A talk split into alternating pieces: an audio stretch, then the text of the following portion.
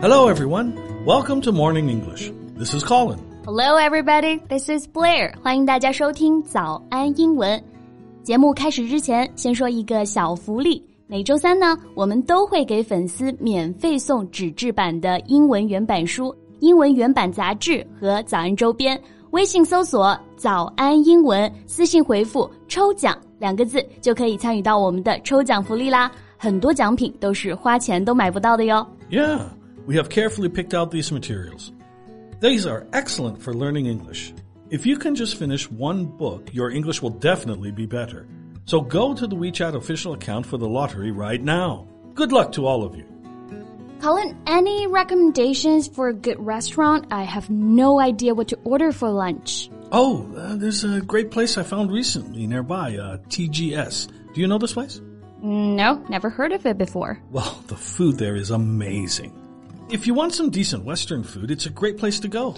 会很贵吗？听上去好像不便宜耶。 Well, you might find it expensive when you look at the menu, but when you try the food, you'll know it's worth the price.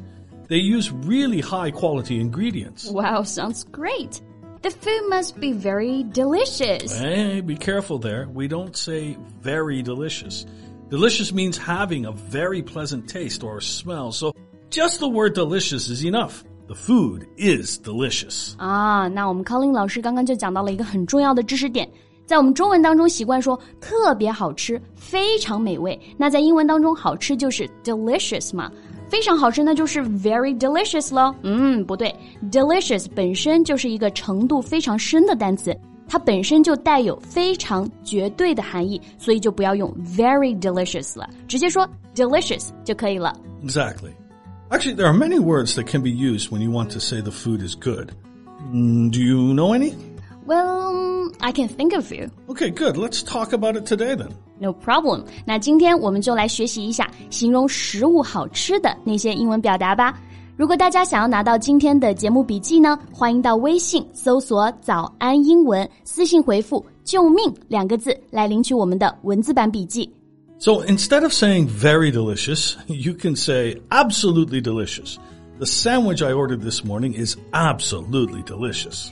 And another word that can be used is yummy.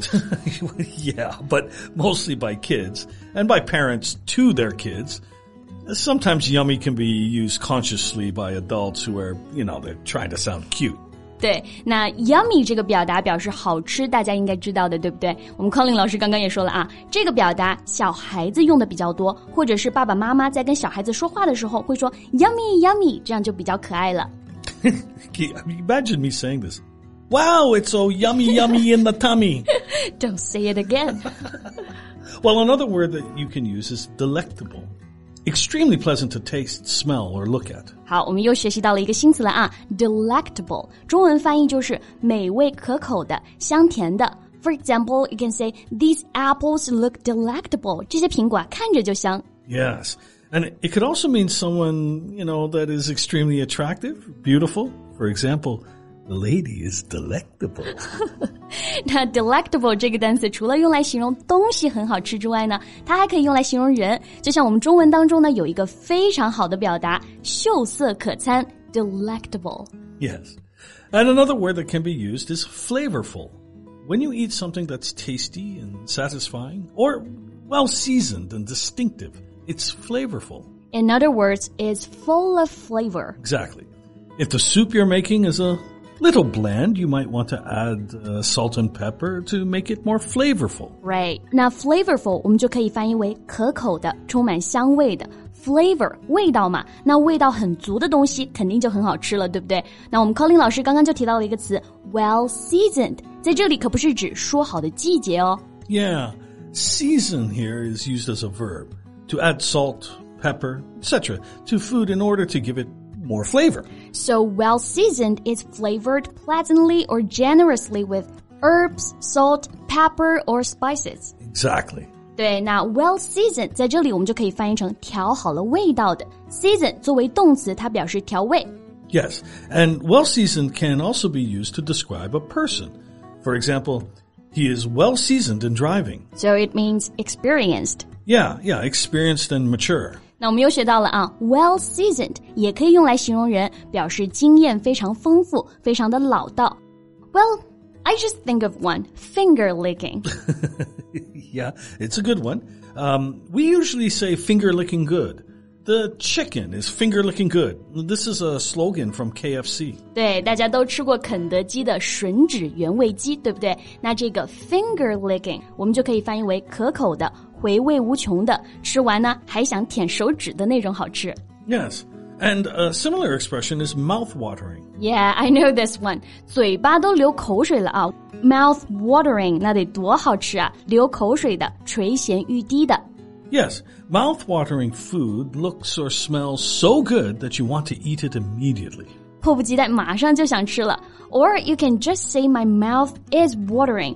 So, Colin, do you cook? Sometimes when I'm in the mood, uh, I just make a scrumptious meal for myself. Oh, here comes another new word. Scrumptious. Yeah. Scrumptious means something tasting very good. For example, a scrumptious apple pie. 对，那 scrumptious 我们就可以翻译为美味的、非常可口的 scrumptious。So instead of finding a right adjective to describe the taste, you can also describe its texture. Texture 就是口感，对吗？Yes. For example, I like my steak medium rare because the meat is tender and juicy that way. Tender means food that is easy to bite through and cut。中文翻译就是嫩的、柔软的。我们都喜欢吃嫩嫩的肉，对不对？那这个嫩，我们就可以说 tender。Yes. Well, I prefer something chewy. Oh, that's why your cheeks puffed up. Huh? Hey. just kidding, just kidding. Chewy. chew 咀嚼嘛，嚼东西啊，加一个 y，它就变成了形容词，就是我们说的有嚼劲的。We can use chewy to describe Colin's favorite snack. Oh, what's my favorite snack? 辣条。 well, that's not a snack. That's plastic. 我们 Colin 老师每次都说辣条是塑料做的，真是不懂我们的快乐。 so what's your favorite snack? I like chips because of the crispy texture. Yeah. Crispy means something pleasantly hard and dry. You can also say crisp. Okay, so crispy, crisp, both are okay. When it refers to food, yes. So which one do you prefer? Well, I prefer crispy when talking about food, but uh, weather-wise, I prefer crisp. For example, the air was crisp and clear and the sky was blue. 那 crisp 就是我们说的很脆、酥脆，像我们形容薯片的口感，你就可以说 crisp 或者 crispy。 Yeah, and you can also use the word crunchy. Crunchy means firm and crisp and making a sharp sound when you bite or crush it. 对我们说吃东西的时候会有咔哧咔哧的那个声音啊，我们就可以用 crunchy 这个词表示东西啊很脆，咬一下就会发出声音。 I love cornflakes, which are crunchy and delicious. Colin 老师爱吃玉米片，又脆又好吃。Well, we've been talking about so much food, I'm getting hungry. Yeah, me too. Well, I think we've covered enough. Let's go and grab some lunch. Sounds good to me. 那今天我们节目呢就到这里了。大家有任何的疑问，欢迎随时给我们留言。最后再提醒大家一下，我们今天的所有内容呢都整理成了文字版的笔记，欢迎大家到微信搜索“早安英文”，私信回复“救命”两个字来领取我们的文字版笔记。 Thank you very much for listening. This is Colin. And this is Blair. See you next time. Bye.